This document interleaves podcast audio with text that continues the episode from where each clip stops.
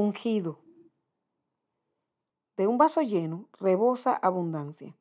De un ungido por el Espíritu Santo sale amor para los que quieran recibir. Todo esto salía de un corazón lleno del Espíritu Santo, rebosante de amor, sin miedo, sabiendo y confiando en que el Padre dirigirá sus pasos, mis pasos. Si ves un vaso lleno, ¿se te ocurre llenarlo? Supongo que no. Si ves una persona ungida, llena de amor y del Espíritu Santo, ¿se te ocurre llenarla? ¿Qué se te ocurre hacer? Lo lógico es que tomes de un vaso lleno y asimismo te acerques a esa persona llena. En el Evangelio de Lucas, capítulo 6, versículo 45, dice, de la abundancia del corazón habla la boca. Eso es lo que dice el segundo pedazo del mensaje.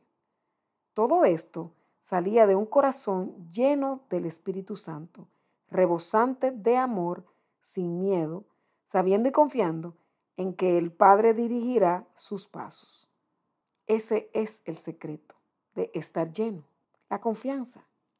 Imagino que te gustaría estar lleno, rebosante, y que al igual que ese vaso lleno atrae, tu corazón al estar lleno atraiga.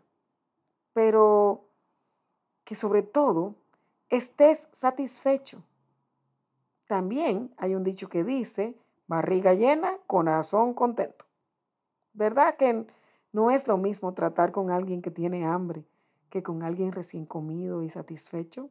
Pues al igual, tu corazón lleno tendrá paz, capacidad para ver las cosas desde el punto de vista de Dios, donde no siempre se entiende, pero en confianza sabes que lo que sucede tendrá sentido. Llegar a tener esa confianza y este vaso lleno no es un asunto de un momento. Puedo casi asegurar que alguna vez has estado así. Cuando te nació un hijo, cuando te enamoraste por primera vez, cuando conseguiste un sueño, seguro que ya no estás igual. ¿Qué pasó? Que este asunto de percibirse lleno, llenar, es un asunto de todos los días. Todos y cada uno de tus días tiene algo muy importante.